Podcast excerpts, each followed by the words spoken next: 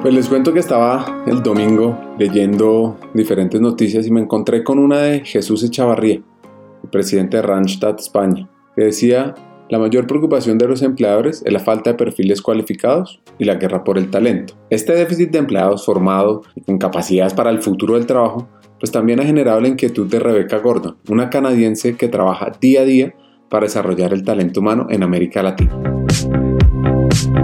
Hackers del talento empleo inclusivo son episodios diferentes, refrescantes, para motivar la vinculación de diferentes actores, para motivar el crecimiento de diferentes iniciativas en pro del empleo inclusivo en Colombia y en la región. Así que vamos a escuchar estos hacks y cambiemos la realidad del empleo inclusivo en la región. Nuestra hacker de aprendizaje es Rebecca Gordon, la líder de recursos humanos de Starbucks para Latinoamérica y el Caribe. Lleva más de tres años en esta multinacional estadounidense y su propósito es ayudar a otros a vivir mejor. Su sueño era ser parte de un cuerpo diplomático. Pero, pero, pero, ese sueño la acercó más a la posición que tiene ahora, donde conecta con las personas de diferentes culturas a través de aprendizaje y desarrollo. Mira, mi historia yo creo que es un poco diferente a mucha gente que trabaja en el área de, recursos humanos, ¿no? Yo la verdad es que siempre he sido una persona que he tenido como ideas de las cosas que me interesaban, ideas de las cosas que quería aprender, pero no, nunca fui una persona que dijo a los 18 años voy a entrar a la universidad a estudiar recursos humanos y en eso quiero trabajar. Mi historia no es así. El mío es más bien que entré a la universidad pensando que quería trabajar en el área de, eh, como para ser diplomática, trabajar para un el gobierno, un NGO, para el fin de ayudar a la gente. Y en lo largo que fui estudiando relaciones internacionales, entendiendo un poco del estilo de vida, eh, me di cuenta que igual lo que yo pensé que era no necesariamente iba a ser real y no me iba a convenir en, mi, en mi vida profesional o personal. Entonces, creo que como que empecé a trabajar un poco en descubrir lo que quería hacer, eh, empecé a dar clases de inglés, a viajar, a conocer el mundo, que digamos, me, empecé a, como que a interesar mucho más en el lado de, cómo desarrollamos y educamos a la gente, no solo en los sistemas educativos, pero también en corporaciones.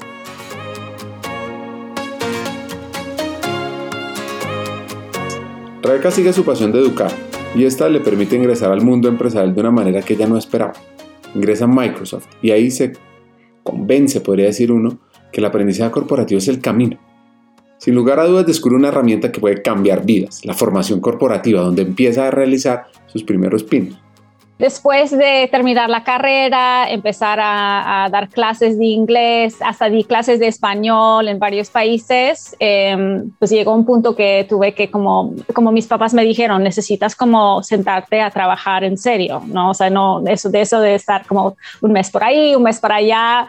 Y yo soy muy de escuchar a mis papás, así tengo que decirlo. O sea, ya soy más independiente, pero en ese entonces era que me decían algo mis papás y y lo hacía. Llegaba un punto que me regresé con mis papás a buscarme la vida un poco y buscarme un trabajo más serio, como lo, digo. Y fue por casualidad, honestamente, que empecé a trabajar en el mundo corporativo. Eh, conseguí un trabajo en ese entonces en Microsoft. Eh, estaba buscando a gente que hablaba español para ayudar a un equipo de ventas a expandirse a, a Latinoamérica. Entonces me contrataron a mí solo por hablar español pero en ese equipo de ventas vieron en mí esa, esa posibilidad o esa, esa experiencia que tenía en la enseñanza, en la formación de la gente, en, entrenar. En ese entonces realmente fue entrenar. Entonces me dieron la oportunidad de encargarme de la parte de la formación, el entrenamiento de los nuevos consultores que llegaban al equipo y empecé a, crear un, un, currículum para ellos y cada mes cuando se incorporaba alguien nuevo me encargaba yo de esa de todo este proceso de entrenamiento para que pudieran eh, empezar a trabajar y contribuir al equipo al inicio, ¿no? Y de ahí creo que es, es realmente ahí donde empecé a dar cuenta esa oportunidad que había de realmente juntar mi pasión por la formación y la educación de la gente y el mundo corporativo, que en el fondo era un mundo donde yo sentía que había mucho más oportunidad de tener un impacto. Se habla mucho de eso, de, por ejemplo, lo pienso mucho con COVID, ¿no? De que, si estamos hablando de la pandemia y hacen eh, estudios que dicen, bueno, la gente tiene más confianza en sus empleadores que en el gobierno. Entonces, si un empleador les proporciona información, les eh, ayuda a, bueno, proporciona información sobre la vacuna, sobre cómo protegerse, van a confiar mucho más en lo que les dice su empresa que en lo que dice el gobierno. Este canadiense nos deja un hack. Desde talento humano tenemos la responsabilidad de formar, educar, cambiar vidas e impactar el desarrollo de la sociedad. Así como decía Jorge González, ser un individuo extraordinario se logra a través de acción con propósito aprendizaje continuo. Ese propósito de Rebeca de mejorar la calidad de vida de los colaboradores y de sus familias es lo que la mueve día a día. Yo ya llevo los últimos, ¿qué será? Eh, los últimos seis años trabajando en el área de desarrollo y aprendizaje. Empecé en esa área en un equipo en Microsoft, eran los que se encargaban de todos los programas de aprendizaje, de formación de, de la corporación. Y hace dos años me contactaron de Starbucks y, me dieron la oportunidad de venir aquí a Starbucks para trabajar en, en la área de desarrollo y aprendizaje para Starbucks en América Latina y el Caribe. Eh, lo cual para mí era súper importante. Em, bueno, era una oportunidad maravillosa porque, bueno, igual se, se dan cuenta, yo no soy de Latinoamérica, eh, soy de Canadá, pero siempre he tenido como pues una conexión muy importante con, con, la región. Entonces, para mí era como un sueño poder eh, tomar la experiencia que yo tenía en, en el área de formación corporativa, pero llevarlo a una región eh, donde yo en el fondo siento una cercanía y una conexión muy, muy fuerte. Y también siento que en América Latina tenemos esa eh, oportunidad como Starbucks maravillosa de no solo influenciar Starbucks y, ayudar a Starbucks dentro de estos países, pero en el fondo ayudar a la población y, a, ayudar a la sociedad, ¿no? Y eso para mí ha sido algo durante toda mi carrera, cuando yo quería ser diplomática, fue por eso, porque quería tener ese impacto en, en la sociedad. Y en este rol estoy teniendo la oportunidad de dentro del mundo corporativo, tener, eh, o sea, yo tengo ese alcance, ¿no? Y esa posibilidad de trabajar con líderes a través, bueno, en todos los países de América Latina casi, para, para ver cómo podemos proporcionar experiencias para empleados o llamamos partners aquí en Starbucks y parte de, de, eso, gran parte de eso es cómo ayudamos a formar a nuestra gente, a educar a nuestra gente, a darles oportunidad de crecimiento, de desarrollo.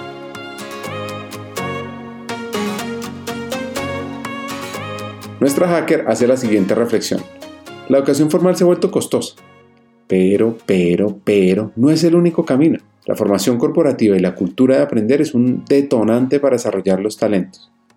Esto es una gran oportunidad para América Latina, donde el 32% de la población es de ingresos bajos. Representa cerca de 209 millones de personas. Entonces...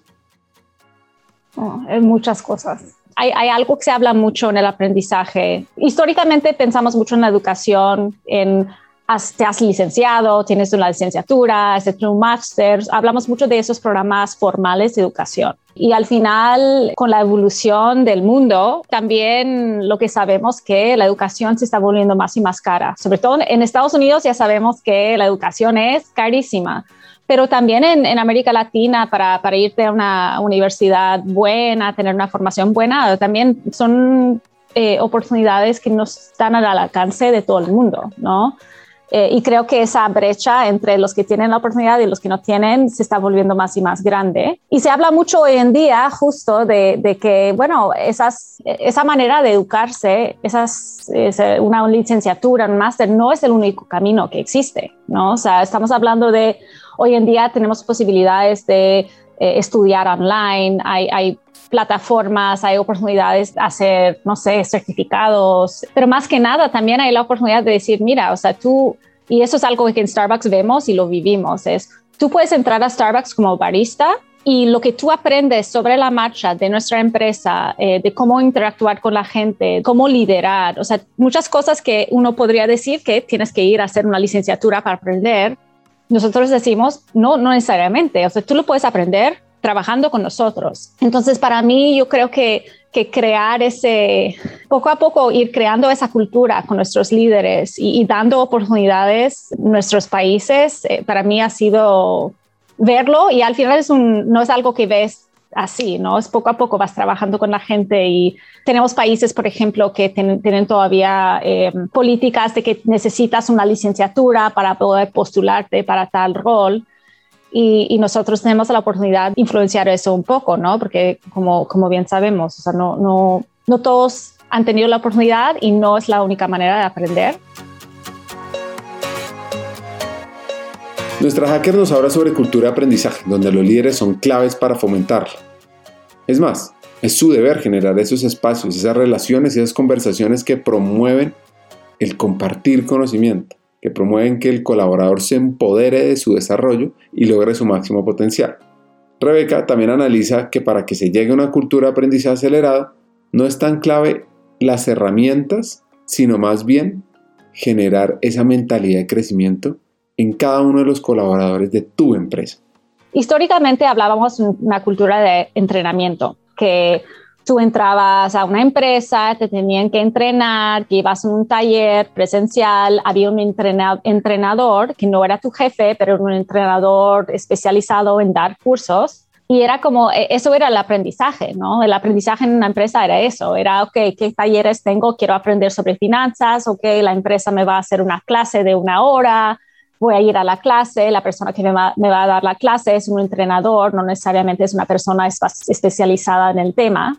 Em, y, y, termina el entrenamiento, me da mi certificado y regreso a mi trabajo de día a día. ¿no? Era un poco así, cultura de entrenamiento.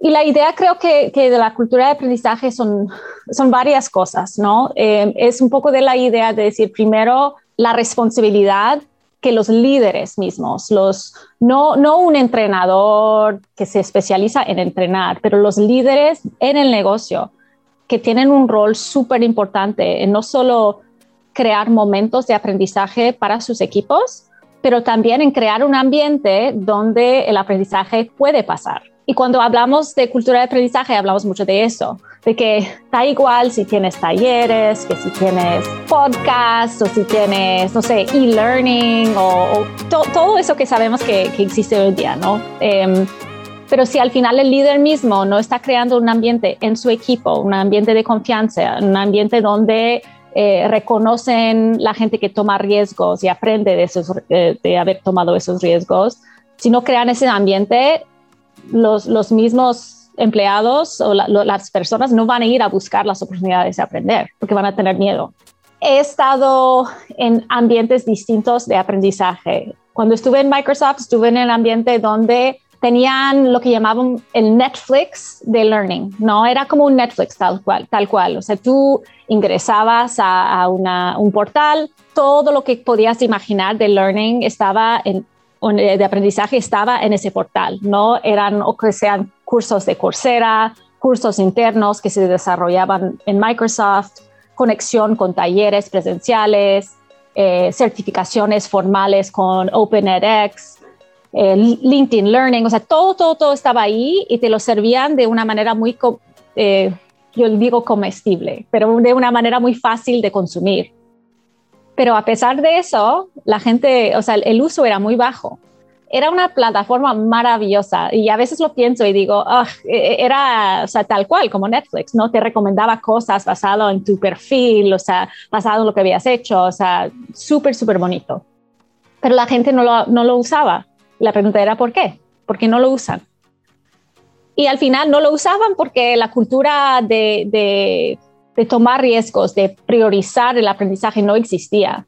Entonces, para mí, em, tú no puedes tener una cultura de aprendizaje nomás sirviendo cursos o proporcionando oportunidades formales de aprender, porque puedes hacerlo y en ese caso, pues era e, el uso no se veía. Entonces, si, si no, no aprovechan las oportunidades de aprender, pues nadie aprende nada, ¿no? En cambio, cuando entré a Starbucks, era un poco al revés que Starbucks era una empresa donde, en cuanto a la tecnología, no, no existía tanto, ¿no? No, somos, no, es una empresa de tecnología al final, pero es una, una empresa basada en, la humanidad, en la, cercanía humana. Y era súper interesante porque entré a Starbucks y el ambiente existía. O sea, e, era como que yo sentía que la gente realmente tenía esa confianza eh, de poder arriesgarse, eh, no tenían miedo al, al, fracaso, no habla mucho de eso de, en cuanto a eh, mentalidad de crecimiento, ¿no? Y yo sentí que en Starbucks era como la cultura existía, pero ahora más bien teníamos que proporcionar más oportunidades. Entonces era, no sé si me explico, pero era como en un lado era la tecnología y las oportunidades existían, pero esa cultura no. Y aquí teníamos la cultura y faltaban las oportunidades. Entonces creo que justo por eso el enfoque en Starbucks fue mucho más sobre cómo buscamos más oportunidades y no necesariamente eran solo oportunidades de como de un LinkedIn Learning, una plataforma que proporciona aprendizaje digital, pero era también cómo crear experiencias en el trabajo mismo para dar oportunidades a la gente de aprender. Tenemos cosas que se llaman Time Limited Assignments, TLAs. Y a mí, a mí se, me, se me hace increíble, maravilloso, porque Microsoft estaba intentando implementar algo parecido, que es como ponte una práctica de seis meses, donde te prestan a otro equipo para que puedas durante seis meses trabajar en un rol distinto, aprender un nuevo equipo, sin ningún compromiso de que te tienes que quedar ahí, o de que el equipo ahí te tiene que proporcionar una oferta permanente.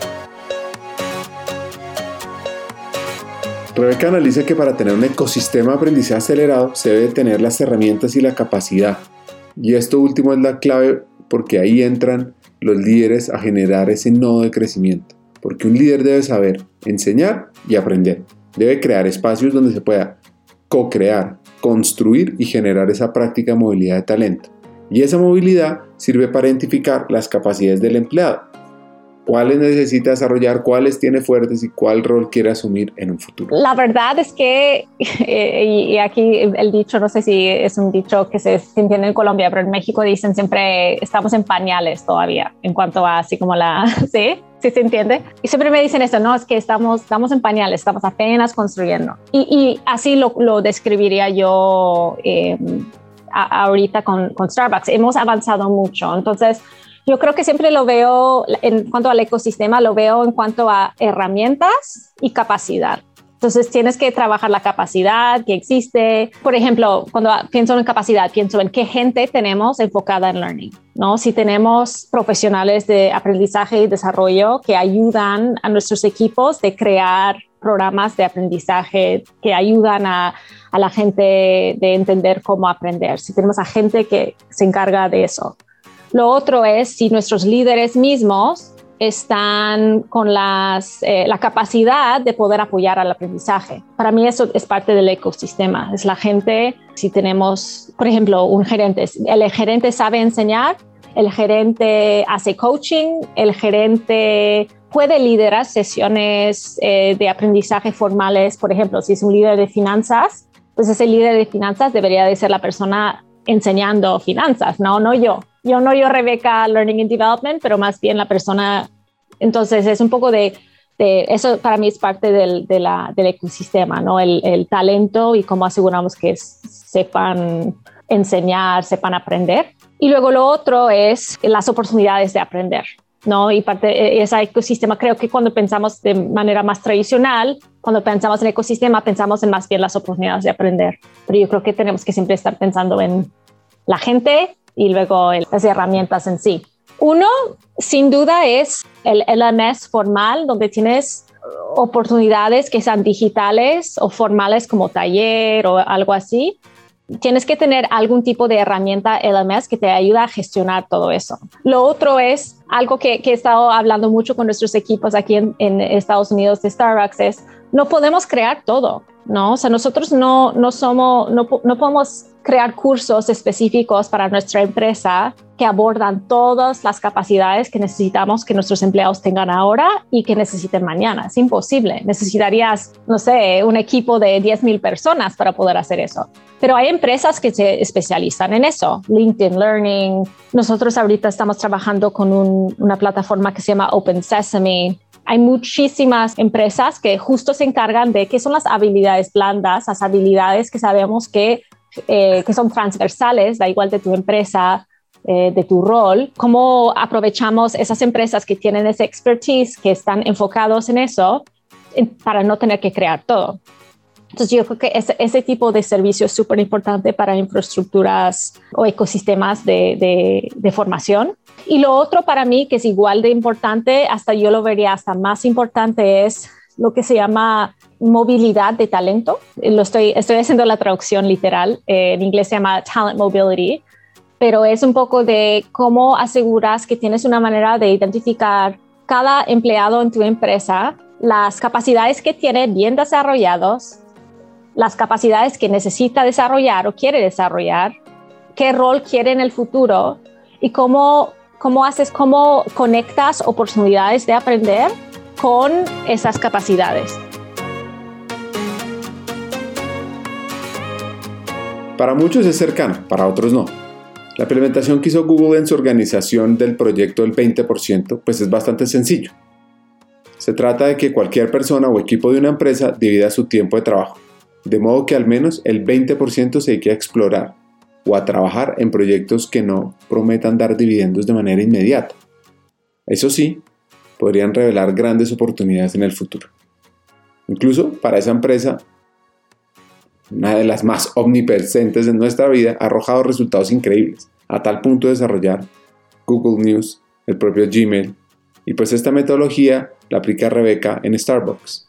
Mira, mi, hermana es una profesora de una universidad en Canadá. Entonces, cuando yo tengo esa plática con ella, siempre me dice, no, es que la, formación presencial nunca se va a ir a ningún lado, es súper importante. Y, sí, o sea, yo creo que hay cosas, hay talleres, cosas que, sobre todo cuando pensamos en, por ejemplo, eh, me imagino que ustedes han tenido esa experiencia, pero, pero de tener que hacer un, un taller de un día virtual.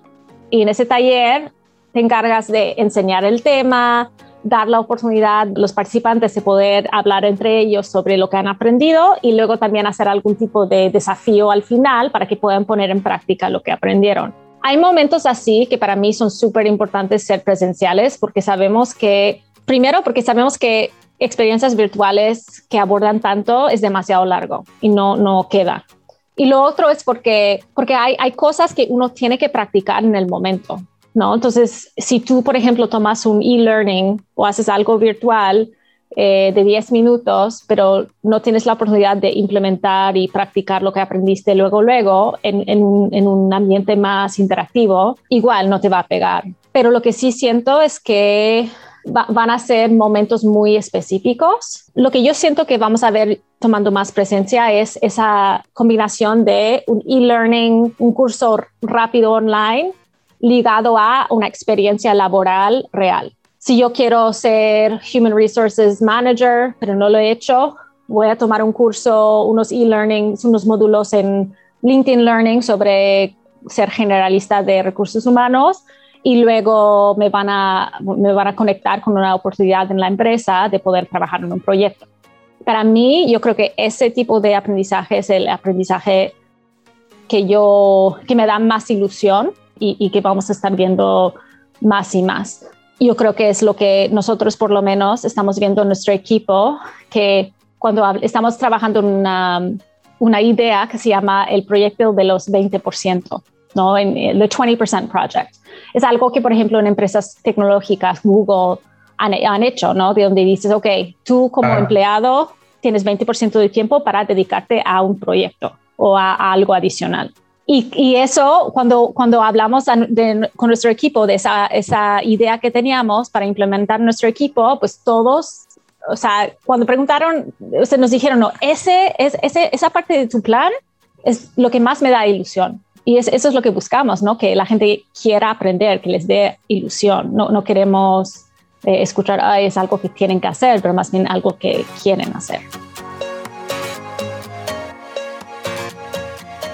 Este canadiense ha recibido el siguiente consejo. Debes dar el mismo valor cuando estás aprendiendo algo que no te gusta, porque no sabes qué puerta te abrirá o qué oportunidad te traerá. Todas las experiencias te permiten crecer. Pero primero el, mejor consejo que he recibido ha sido el mismo valor en aprender lo que no te gusta o lo que no haces bien o lo que quieres aprender a que aprender qué te gusta, qué haces bien, o que, ya sabes. Entonces, por ejemplo, lo, yo hablo mucho para, para, todos los jóvenes que están apenas construyendo su carrera y no saben necesariamente, como yo, que no sabía exactamente qué quería hacer con mi vida. Y yo creo que hay mucha gente así, que no lo tienen tan claro. ¿Y, y cómo, cómo lo aprendes? Pues lo aprendes tomando chances, arriesgándote, aprendiendo lo que te gusta, hasta más importante, aprendiendo lo que no te gusta o lo que no te facilita o, eso. Y para mí fue, ha sido un, de, muchísimo valor porque así te ayuda a ver la oportunidad en todas las experiencias que has tenido. No hay ninguna experiencia laboral o de la vida que no te sirve de alguna forma. Así que yo diría, eso y iba a decir que eso también es el consejo que doy a los demás, pero el consejo que ver la humanidad en todo, todo el mundo, que empieza, y, bueno, e, es un consejo que yo doy que también en algún momento alguien me dio a mí, y, creo que en Starbucks lo vivimos mucho, pero no lo veo, no lo he visto en todo, todo, toda mi carrera, ¿no? Y eso es, nunca sabes lo que está viviendo alguien detrás. Em, en el trabajo, sobre todo, tenemos la tendencia de entrar al trabajo, a, las, las, metas laborales que uno tiene y no tomamos el tiempo de realmente entender la persona. Y para mí esa humanidad es como la base, ¿no? O sea, a base de eso todo, todo lo demás fluye.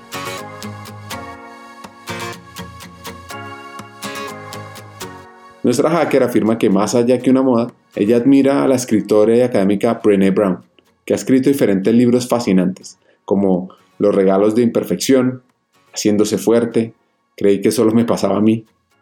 Y Rebeca trata de educarnos en el amor hacia los demás, en el amar nuestro ser y sobre todo de practicar la gratitud y la alegría. Empecé a leer Blinkist hace como cuatro años porque dije, no, pues yo no tengo tiempo para leer. Ese Blinkist te da esos, esas recapitulaciones bien rápidas de, de temas pues de cualquier tema realmente. Así que libros, personas, lo que sí diría, y esto igual va a sonar un poco del momento, pero Brene Brown ella es alguien que ha venido mucho a Starbucks a hablar con nosotros, ha, dedicado mucho tiempo de, justo hablar de ese tema de cultura de, eh, de, ser vulnerable en el trabajo, de crear ambientes de confianza, ¿no? Y, creo que eh, me inspira porque habla como es, o sea, no, no, no tiene pelos en la lengua, o sea, ella habla, tú sabes que ella habla en un escenario y cuenta sus historias tal cual como los contaría si fueran la cena en su casa, ¿no? O sea, es una persona súper cercana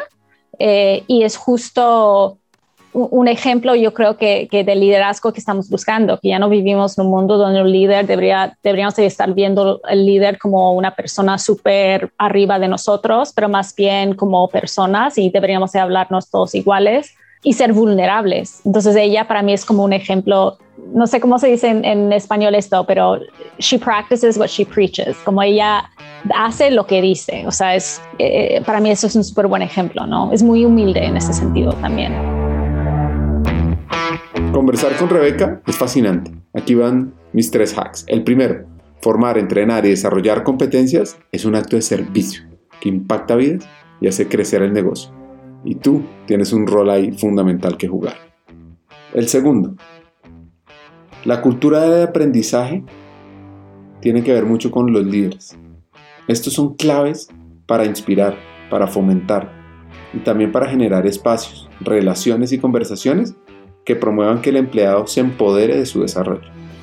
Y tres, la educación formal se ha vuelto costosa, pero no es el único camino. La formación corporativa y la cultura de aprender es un gran detonante para desarrollar los talentos. Hasta un siguiente episodio, sigamos hackeando el talento y aprendiendo de manera acelerada.